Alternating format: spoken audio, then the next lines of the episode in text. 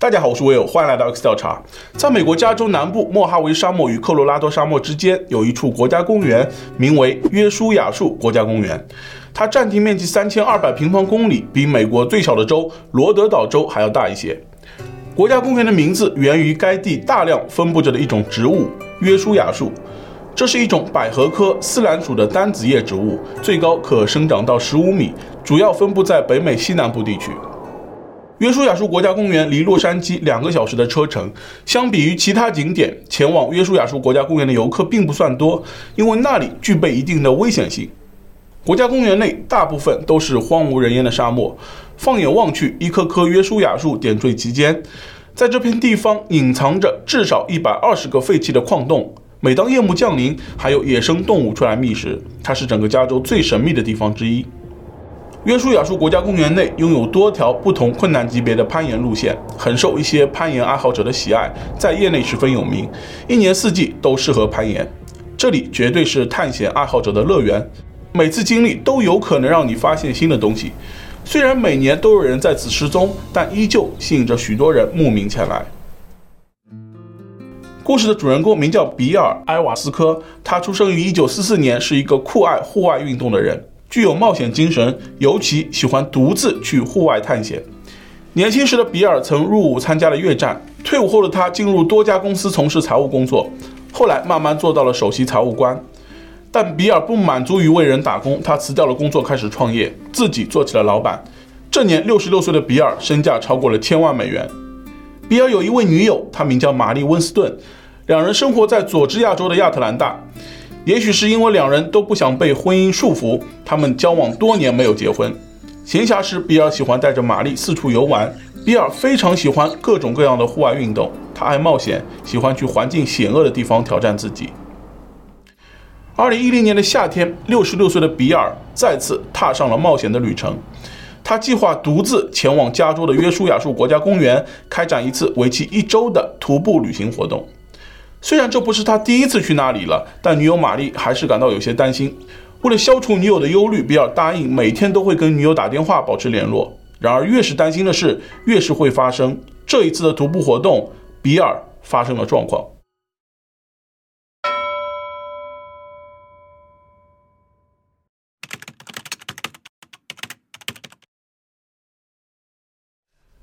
二零一零年的六月二十三日，这天是个星期三。西部沿海地区受地中海气候影响，白天天气炎热，晚上十分凉爽。比尔在这天开始了他的徒步旅行计划。他向女友告别，离开了亚特兰大的家，接着乘坐飞机飞往了加州。在到达洛杉矶之后，比尔一下飞机就给女友玛丽打去了电话报平安。他向女友表示自己已经买好了回程的机票，时间是一个星期后的七月一日，他会在那天回亚特兰大，之后带玛丽去佛罗里达州度假。比尔在洛杉矶的汽车租赁公司租了一辆白色的克莱斯勒牌汽车，接着他又在当地租了一间公寓住宿了一晚。时间来到第二天，比尔起了一个大早，他独自驾驶着租来的白色克莱斯勒汽车一路向东行驶，前往两百公里外的约书亚树国家公园。上午八点左右，比尔途经了加州城市棕榈沙漠，他掏出手机拨打了两通电话。第一通电话，比尔打给了洛杉矶公寓的管理员，告诉对方他将在外面待几天，之后会回来退房。第二通电话，比尔打给了身在亚特兰大的女友玛丽。电话里，比尔兴致勃勃地将接下来几天的行程安排告诉了对方。他表示，这次他想去国家公园内的好几个地方，比如凯里城堡、隐秘谷以及印第安人洞等等。比尔告诉女友玛丽，他首先要去的地方就是凯里城堡。凯里城堡实际上并不是一座真正的城堡，而是沙漠深处建在岩石里的一座废弃的矿工小屋，位置位于约书亚树国家公园南部的边缘地带，非常偏远，人迹罕至，偶尔会有徒步者在凯里城堡过夜。国家公园管理方考虑到那里年久失修，随时有塌方的风险，因此特别提醒游客不建议前往凯里城堡。玛丽知道那个地方有一些危险，所以很担心比尔，一直在电话里提醒对方要小心。为了安抚玛丽，比尔表示，接下来几天他只会在白天的时候行动，晚上也不会在国家公园内过夜。他还做了保证，将会在第一天下午五点的时候离开公园，前往位于国家公园西北方二十五公里处的皮昂尼尔敦小镇，到时候会在那里给女友打电话报平安。打完电话后，比尔继续驾驶着汽车朝着国家公园的方向驶去。一天的时间很快就过去了，时间来到了下午五点，比尔的女友玛丽还在家里焦急地等待比尔给她打电话。此时已经超过他们约定好的时间，但比尔一直没有给她打电话。玛丽略微感到有些不安，于是她打电话给了比尔。只听“嘟”的一声，电话转接到了语音信箱。之后她多次拨打电话，但结果都是一样的。玛丽心想，上午的时候比尔告诉她会在下午五点打来电话，应该不会轻易食言。也许是比尔手机信号不好，所以无法给他打电话。玛丽只能这样安慰自己。约书亚树国家公园地广人稀，确实有很多地方收不到信号。随着时间的推移，夜幕慢慢降临，等不到电话的玛丽有种无助的焦虑感。她再次拨打了比尔的电话，可依旧无人接听。玛丽觉得不能这样坐以待毙，她必须做些什么。于是她在网上找到了一个约书亚树国家公园管理方的电话，并拨打了过去。可这个时候，对方已经下班了，无人接听。就这样，玛丽辗转反侧了整整一个晚上，没有睡着。第二天上午八点，玛丽终于拨通了约书亚树国家公园管理方的电话。玛丽告诉他们，她的男友比尔在国家公园内失踪了，希望管理方能够帮忙找找。国家公园管理方了解到情况后，立刻派出护林员小队前往比尔最有可能去的凯里城堡。到达那里后，他们将凯里城堡里里外外都检查了一遍，但没有发现比尔的踪迹。护林员发现凯里城堡外一条步道上至少有一周的时间没人光顾了，他们怀疑比尔可能根本就没来过这里。比尔是一个计划性很强、很少改变目的地的人，这种情况对他来说非常少见。护林员小队把凯里城堡的情况向管理方做了汇报。约书亚树国家公园的负责人名叫戴夫·皮尔曼，这年七十一岁，年轻时曾干过十九年的搜救工作，经验丰富。戴夫认为，在约书亚树国家公园内失踪的情况不在少数，但大部分都会在短时间内被找到。他让比尔的女友玛丽不要着急，说比尔也许只是迷路了。显然，戴夫的这番话是在安慰对方。他没有把另一种情况告诉玛丽，那就是每年在国家公园内都有找不回来的人。在这片茫茫沙漠中，存在许多不为人知的危险，比如在地壳作用下形成的深坑和洞穴，一个不小心就会踩空滑落进去。国家公园内有许多山峰，这些山峰看上去并不是很高，但实际上往往要用一个多小时才能爬上去。国家公园内大部分地方都是纯天然的状态，未被开发，不仅没有标志，收不到信号，即便带了地图，也有可能会迷路。在戴夫看来，比尔独自进入国家公园是非常危险的。如果遇到某些意外状况，他偏离了既定的路线，也没有及时汇报，是很容易导致迷路的。自戴夫在约书亚树国家公园任职以来，每年会遇到至少五十起失踪事件，其中许多人是盲目自信的年轻人。当戴夫了解到比尔是一位退伍老兵，并且还是一名经验丰富的徒步旅行者后，他确信米尔只是迷路了。但在接下来的几个小时时间里，护林员小队根据玛丽提供的线索，发现比尔计划中前往的目的地有很多，除了凯里城堡外，还有十多处。比尔计划用一周的时间来完成这些目的地，但没想到在第一天就出了状况。由于护林员小队人手有限，如果想要把这些地方全都搜索一遍，需要花费非常多的时间，因此想单纯靠搜索来找到比尔难度非常大。国家公园负责人戴夫意识到情况有些不对劲，他决定亲自组织接下来的搜索工作。他开始制定寻找路线、确定搜索区域以及部署搜索人员。约书亚树国家公园有多个出入口，但所有的出入口都没有找到比尔的入园记录。这些出入口没有人员阻挡，探险者可以自由出入。许多探险者往往会主动登记信息，目的是为了安全。万一在里面遇险，管理方就会知道。也许是出于自信，比尔进入国家公园的时候没有登记，如此一来就存在比尔没有进入国家公园的可能。在一番搜索无果后，国家公园负责人戴夫随即拨打了报警电话，向警方求助。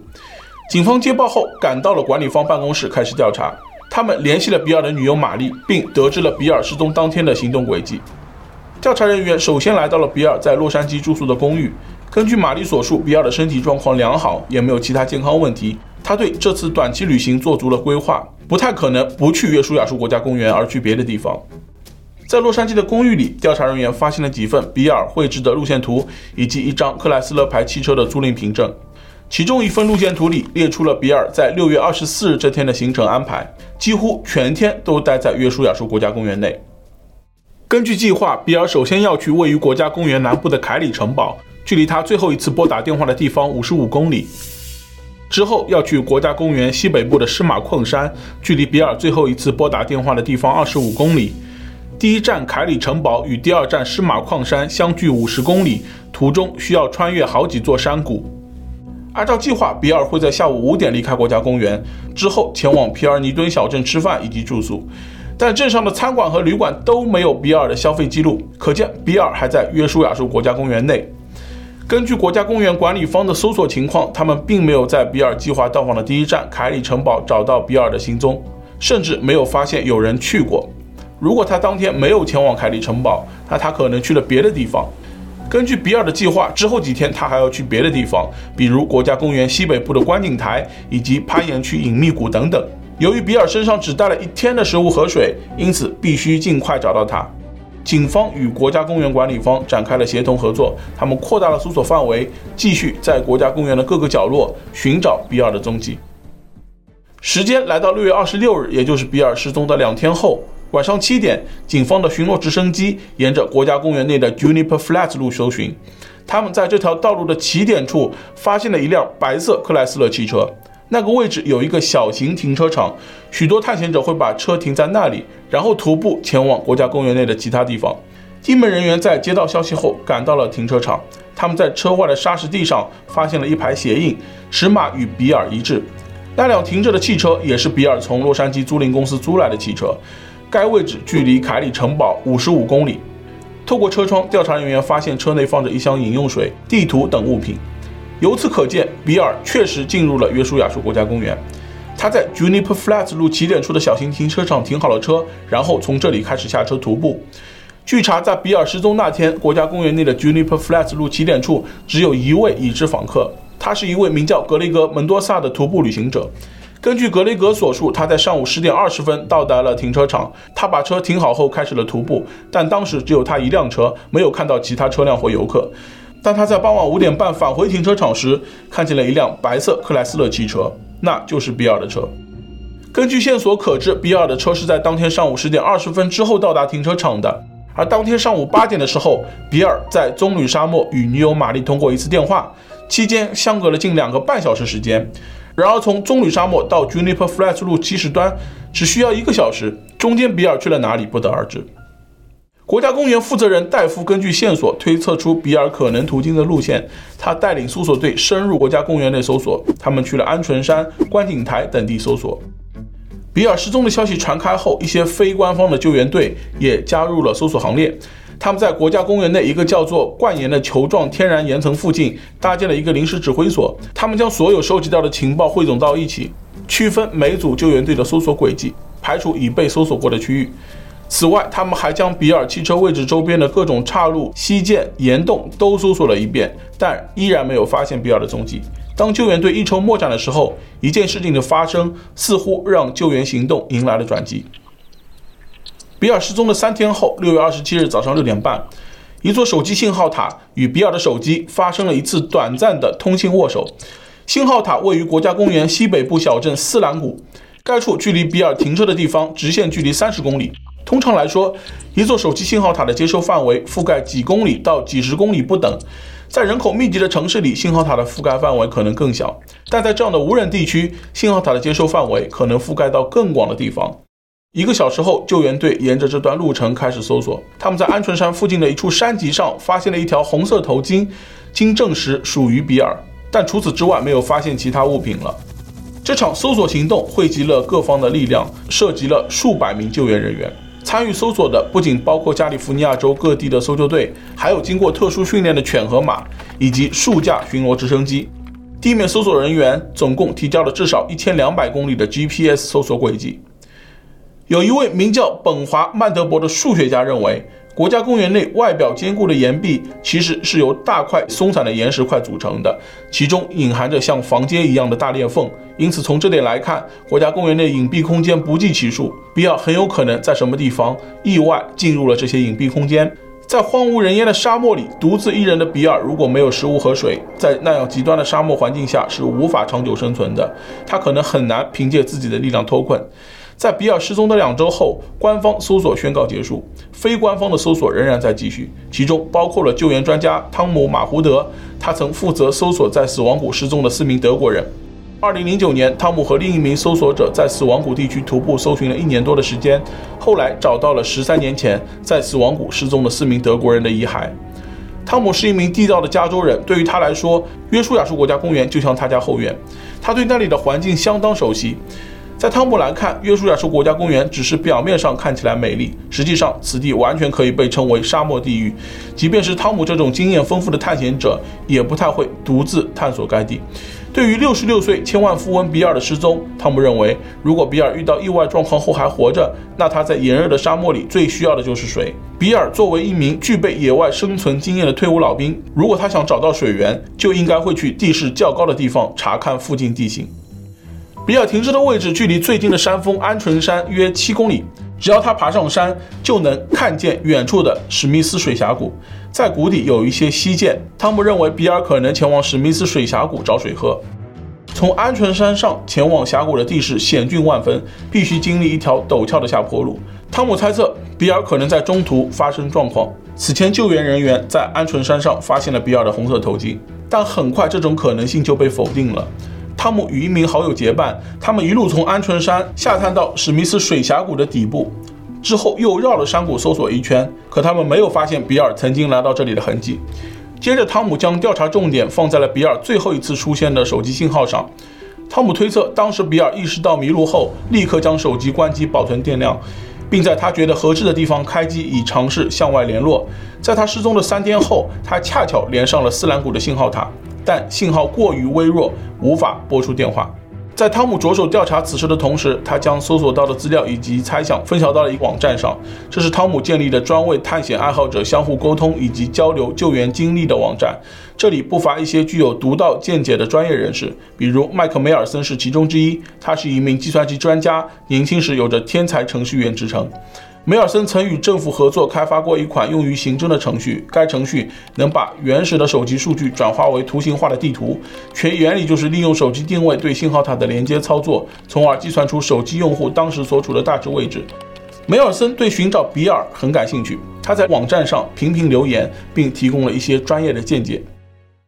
梅尔森前往了约书亚树国家公园，参与了汤姆组织的搜索行动。起初，梅尔森怀疑比尔最后发出的手机信号是有人虚构的。为了证实真伪，他前往了斯兰谷附近的手机信号塔。该信号塔距离 Juniper Flats 路的停车场直线距离三十公里。梅尔森认为信号塔可以覆盖到大约十七公里的地方。但梅尔森后来发现，信号塔的十七公里覆盖范围只是一个理论值。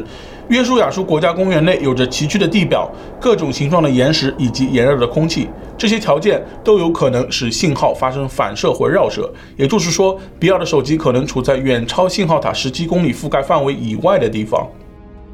梅尔森等人扩大了搜索范围。他曾根据以往真实探险失踪事件，构建了一套包含十五万个搜救案例的数据库。通过数据模型，他对比尔可能去过的地方进行了预测。但该数据模型并没有发挥实际作用。非官方的搜救队持续展开了上百次搜寻，但依然没有找到比尔。他就好像人间蒸发了一般。在比尔失踪的四年后，有知名媒体对此事进行了报道，之后引发了新一轮的搜寻热潮。大家很想知道比尔究竟去了哪里。有人认为比尔在国家公园内徒步旅行时遭遇了谋杀，他开车的时候就被人盯上了，对方一路尾随他来到了 Juniper Flats 路起始位置的停车场。比尔进入国家公园后就被对方干掉了，而他的遗体则被对方藏了起来。有人认为比尔没有进入国家公园，而是在之前就被人干掉了。之后凶手开着他租来的车进入了国家公园，并停在了 Juniper Flats 路的停车场，伪装成比尔来过。有人认为比尔可能误闯了一些不为人知的区域，不过大多数网友都认为比尔应该就是在国家公园的某个不为人知的地方发生了意外状况而无法脱困，比如坠入悬崖、坠入岩石缝隙，或者进入废弃矿坑而迷路等等都有可能。在约书亚树国家公园，至少每年都会发生五十起失踪事件，大部分都会被找到，但也有人从此不知所踪。其中一位名叫埃德·罗森塔尔的徒步旅行者。他与比尔的年龄相仿。二零一零年九月，罗森塔尔独自前往了约书亚树国家公园，随后在西北部的黑岩地区失踪。救援人员搜索了整整六天时间，最终失踪者被幸运地找到。罗森塔尔在徒步时带的水不多，不到第二天就喝完了。在距离他获救的这段时间里，他一直靠着沙漠中生长的植物获取水分。此事件发生在比尔失踪的三个月后。一位名叫亚当·马斯兰德的流行音乐制作人对诸如此类的事件非常感兴趣。二零一四年，也就是比尔失踪的四年后，音乐人马斯兰德前往了约书亚树国家公园，与其他志愿者一起搜寻比尔。他在采访中表示，自己受到了该事件的影响，并希望为找到比尔贡献自己的力量。他使用无人机、红外探测仪等投入搜索。起初，马斯兰德认为比尔或许没有真正的失踪，只是自导自演了一场戏。因为马斯兰德了解到，比尔的公司经营着金融相关业务。二零零八年受金融危机影响，险些破产。之后，比尔开始频繁地参加户外活动。或许在那个时候，比尔的心态已经崩溃，所以想在约书亚树国家公园内了结自己。马斯兰德在查证了一些情况后，排除了这种可能，因为比尔和女友玛丽的关系很好，甚至已经开始筹备婚礼。另外，比尔还有一位八十五岁的母亲，他不可能会抛下母亲不管。比尔租来的汽车里放了一整箱纯净水，这显然是为好几天徒步旅行时做的准备。为了探寻比尔失踪的真相，马斯兰德开始一次又一次地参与搜索行动。他与伙伴们穿梭在沙漠中，攀登各种峭壁，甚至钻进了一些深不见底的废弃矿坑里。马斯兰德认为，比尔之所以选择 Juniper Flats 路作为徒步的起点，很可能是放弃了前往凯里城堡的原计划。他在出发前在车内备了一箱水，当天取出其中的两瓶，说明他只打算去某个地方进行短途徒步，短时间内可能就会返回停车场。当比尔在国家公园内徒步时，沿途的景色令他深深着迷。当比尔意识到距离起点位置越来越远后，他不但没有返回，而是继续前进。没过多久，美丽的鹌鹑山映入比尔的眼帘。比尔打算爬上鹌鹑山的山顶，在那里欣赏美景。期间，他看到了史密斯水峡谷。此时，比尔带的水已经喝完，他知道史密斯水峡谷一定有水。从鹌鹑山前往史密斯水峡谷还有五公里的路程，难度远超比尔的想象。比尔体力不支，出现了脱水情况。在下山的过程中，比尔不小心摔伤，行动受限，原路返回起点已经变得不可能。之后，比尔可能被困在了史密斯水峡谷，不过好在那里有水，可以让他坚持一段时间。此时，搜寻比尔的行动已经开始，但搜索人员最开始的搜索力度全部集中在凯里城堡附近，很难有人会想到，此时的比尔正在六十七公里外的史密斯水峡谷。就这样，比尔在谷底坚持了两天，也没有等到救援人员来救他。等他少许恢复体力后，他决定开始自救。由于比尔此时待的地方没有信号，他打算离开史密斯水峡谷，一路向西。当步行一段距离后，他被斯兰谷的手机信号塔捕获。他收到了斯兰谷手机信号塔的信号，可当他尝试拨打电话后，就再也没有信号了，而他也无法回到停车场。在约书亚树国家公园的失踪者中，有不少人发生了这样意外的状况。二零一八年七月十三日，五十一岁的保罗·米勒在约书亚树国家公园内失踪，至今没有被找到。二零二一年六月二十八日，三十岁的劳伦在约书亚树国家公园内失踪，三个半月后，他的遗体在靠近斯兰谷的崎岖山路中被发现。独自探险具有非常大的危险性，一旦发生状况，往往只能自救。但其中也不乏自救成功的人。比较有名的案例是发生在2003年，一位名叫阿隆·里斯顿的男子独自前往犹他州的山区探险，中途遇到了意外。他在攀岩的过程中被一块巨大的岩石卡住了右臂，无论如何动弹不得，也无法联系其他救援人员。里斯顿在经历了长达127个小时的挣扎后，最终决定断臂求生。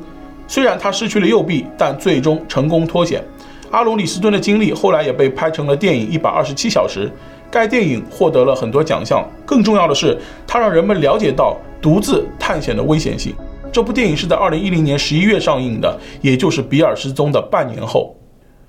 比尔失踪的十二年后，一位名叫玛丽的女子与四名亲友一同前往了约书亚树国家公园内露营。为了体验惊险刺激，一行人打算爬上国家公园西北部一座他们从未去过的山，那里正是史密斯水峡谷西边的一座山。当天傍晚，玛丽来到了全景环路，打算在此露营一晚。几人开始四处寻找合适的露营地点。期间，玛丽无意间在不远处的沙土中发现了埋着什么东西，于是她走了过去，俯下身拨开沙土，不一会，一根白骨露了出来。起初，玛丽以为是什么动物的骸骨。之后，她找来了其他几名同伴，有人认为这是人类骸骨。为了证实这一猜测，他们在该位置继续挖掘，很快越来越多的白骨露了出来。一些人见状后，赶紧联系了国家公园管理方。随后，国家公园管理方和警方悉数赶到现场。他们在骸骨附近又陆续挖出了一个背包、一把车钥匙以及一部老式的翻盖手机。在背包里有一张保存完好的驾照，仔细一看，一个名字赫然印在上面。此人是十二年以来他们一直在找的人，驾照上写着比尔·埃瓦斯科。